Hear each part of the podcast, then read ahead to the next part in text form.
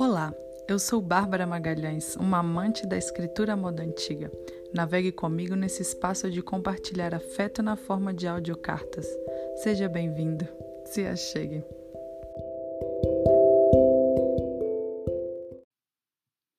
Carrondel Maipo, 17 de fevereiro de 2021.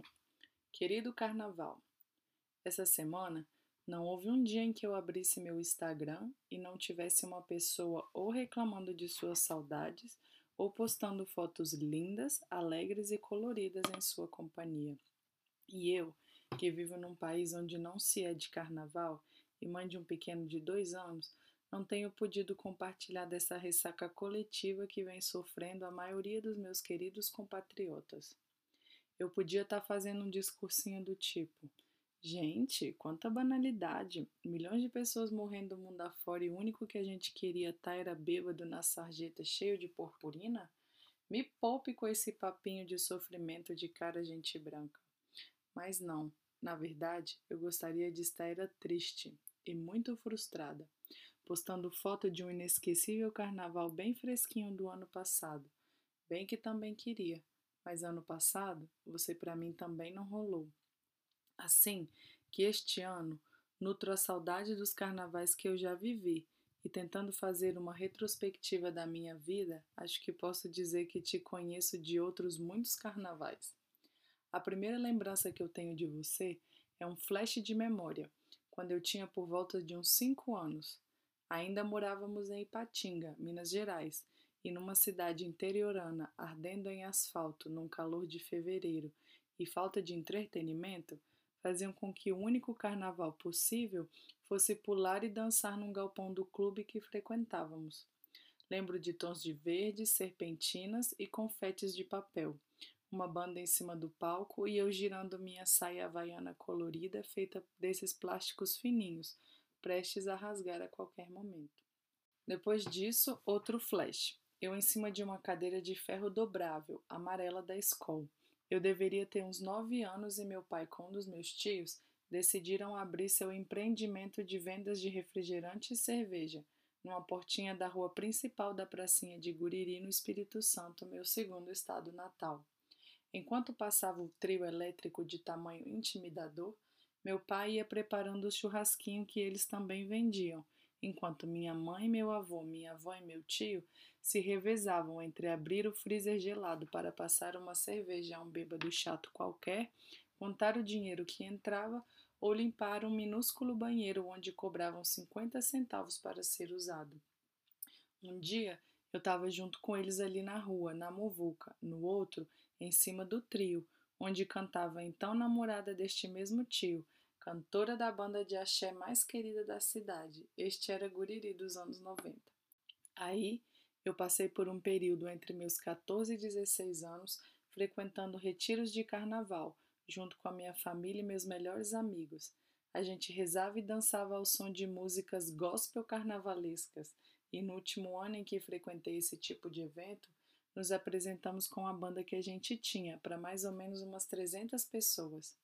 Dessa vez, eu que era a vocalista da banda Querigma, levávamos a alegria cristãs aos fiéis seguidores de Cristo e surpreendíamos a todos ao ser uma banda inteira formada por adolescentes.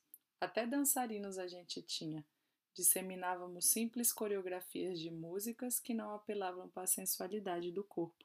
O povo curtia muito, mas quem mais se divertia era a gente, com certeza. Passado esse período, de volta a Minas, agora na universidade, passei por um momento de descrença no carnaval.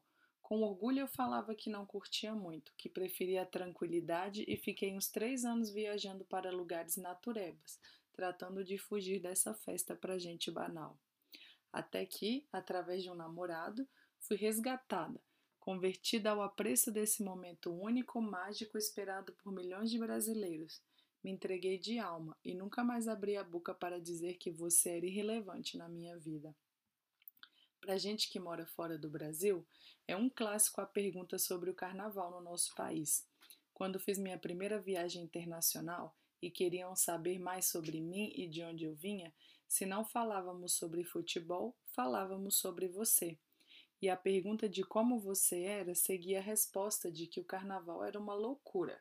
Seis dias da mais pura curtição, álcool e música por todos os lados. Conforme fui crescendo e conhecendo mais e mais tipos de celebrações em cada diferente lugar, minha resposta foi se complexificando e começava da seguinte maneira: Ah, o carnaval é maravilhoso, incrível, mas o que as pessoas fazem e como a gente celebra depende muito do lugar que se frequenta. Carnaval não era só o que passava na televisão, os desfiles das escolas de samba no Rio. E aí dava meu mini discurso sobre o quão diferente era o carnaval no Brasil, de acordo com cada região e tradição. Mas que em todo, todo canto do país, as pessoas de uma forma ou outra estavam celebrando. O carnaval é coisa séria no Brasil. Daí que agora, escrevendo essa carta, por primeira vez me deu vontade de saber como é que essa brincadeira começou pelos lados de cá. A gente está tão acostumado a esse furdunço, que é tão internalizado nas nossas vidas, que a gente acha que desde que o Brasil é Brasil existe o carnaval. Isso poderia até ser verdade, mas como foi que você começou? Você sempre foi assim? De acordo com minhas pesquisas, o carnaval que a gente conhece hoje é a importação de um costume português, o entrudo. Entre os séculos XV e XVII, na semana que precede o início da quarentena, esses 40 dias que católicos passam baixo jejum e penitência, nossos colonizadores portugueses tinham o hábito de fazer esse tal de intrudo, que nada mais era que uma institucionalizada zombaria pública. A forma mais conhecida era o jogo das molhadelas, que consistia em uma brincadeira de molhar ou sujar as pessoas que passavam pela rua. Poderia ser realizado publicamente, mas também poderia ser realizado de maneira privada. No jogo das molhadelas, eram produzidos recipientes cheios de determinados líquidos, água pura, água aromatizada ou água de mau cheiro, feitas com sujices, que em uma fórmula poderiam conter farinhas, café e até urina. Esse era o momento ideal para zombar de um desafeto ou entrudar alguém inacessível. E claro que, com o passar do tempo, essa prática começou a incomodar as elites portuguesas, que, imagino eu, deveriam ser constante alvos da malandragem. Assim, esta prática foi sendo banida, o que levou as pessoas a celebrarem o um intrudo de maneira privada, e de lá para cá, cada aglomeração inventava sua forma de brincar, o que não demorou muito para se transformar nas agremiações, os cordões, ranchos, marchinhas e aí, meu irmão, Brasil, né? Tudo que vem de fora a gente dá um jeito de abrasileirar. Hoje, vemos essa infinidade de tipos de comemoração, Compartilhamos e difundimos por todo o globo nossa cultura carnavalesca, que já está sendo importada e copiada por diversos países. Em 2009, eu estava na França e passei um carnaval em Marseille, uma imitação de escolas de samba bem michuruca. Na rua, passavam carros alegóricos com os mais diversos motivos e as pessoas tiravam uns nos outros serpentinas sintéticas, dessas que vêm dentro de uma lata de spray industrial. Eu tô longe de ser uma especialista em carnaval, mas minhas poucas andanças foram suficientes para eu presenciar a seriedade que é formar os blocos, as escolas de samba, as nações de maracatu, frevo e baque virado.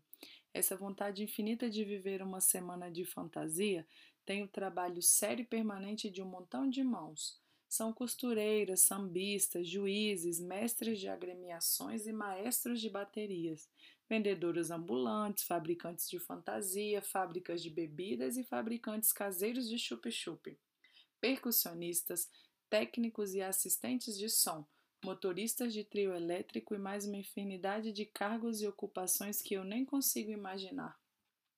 Há festas e concursos espalhados em todo canto, e repito, por mais que tudo pareça uma grande brincadeira, o carnaval, igual que o intrudo, nasceu de uma vontade mais que pertinente de manifestar, de mostrar descontento, de burlar do seu inimigo sem culpa e sem ter que se esconder, de ocupar os espaços e as ruas e dizer que, pelo menos neste período do ano, o povo é rei. Foi assim que eu me reapaixonei com o carnaval.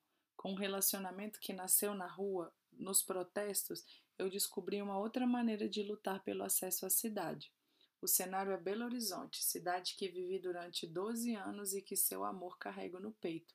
Um tímido movimento de ocupar as largas, densas e asfálticas ruas de uma cidade que desaparecia no silêncio dos meses de fevereiro. Depois de apenas três ou quatro anos, se transformou numa das maiores celebrações do Estado, eu arriscaria dizer até mesmo do país, e para um lugar que não havia nenhuma tradição de carnaval, Belo Horizonte se tornou o ponte certo da galera. Um carnaval feito por sua gente, sem nenhum apoio das autoridades, transformou meu passear pela cidade e tenho certeza que de milhares de pessoas. Foi assim que eu conheci muita gente querida e fiz parte dos movimentos mais expressivos de toda uma geração de contemporâneos. Meu amor por essa capital selva de pedra foi renovado e eu nem mais me importava que a festa caía justo quase sempre no meu aniversário, o que me impossibilitava de receber inúmeros parabéns. Tava todo mundo em êxtase demais para lembrar dessa pessoa tão pequena que sou eu. Já fervi no fervo de Olinda, Recife de Maracatus, Frevos e Afoxé. Já passei carnaval em Salvador, atrás de trios e cordas de segregação. Também estive em um carnaval no Amazonas e pude sentir um pouco do que é ser folião manauara. No Rio e São Paulo, nunca estive para essa data, mas todo ano faço questão de saber quem ganhou o prêmio da melhor escola de samba do ano. Também já participei de um carnaval bem mequetrefe em Guriri, onde sons de carros espalhados em cada esquina tiraram meu sossego e meu encanto pela data. Já passei um carnaval em Itaúnas, atrás de fanfarrões bem simples, fantasiados de saco de lixo preto, como monstros, e que fez minha mãe se transportar à sua infância no auge dos seus quarenta e poucos anos. Ela disparou correndo de medo dos personagens que saíam atormentando as pessoas. Foi divertido. Todo ano você estava aí, presente, firme e forte, e ainda que seja sempre a mesma data, a mesma preparação e ansiedade, nunca nenhum ano é igual ao outro ainda que a gente frequente os mesmos blocos. Nessa quarta de cinzas, clássica data de passar o dia assistindo sem muito pique dois bloquinhos do meu coração, lembro da ressaca sem igual que anunciava pelo arrastar de toda uma semana. Não acredito que acabou, mas que bom que no ano que vem tem mais. Para quem vivia o ano passado, o ano que vem não chegou, mas para a gente que vive este ano presente, seguimos com essa ressaca, não do corpo, mas da alma, que acredita e se apega na esperança de que no ano que vem a gente possa gritar para todo mundo que no próximo ano haverá mais de você e mais e mais. E apesar dos pesares, ainda que o mundo esteja desmoronando lentamente ante nossos olhos, a gente brasileiro, filhos desse país que tá uma bosta, mais do que ninguém neste mundo sabemos o quanto você é essencial, é parte de nós, Merecemos uma semana de festejo sem fim.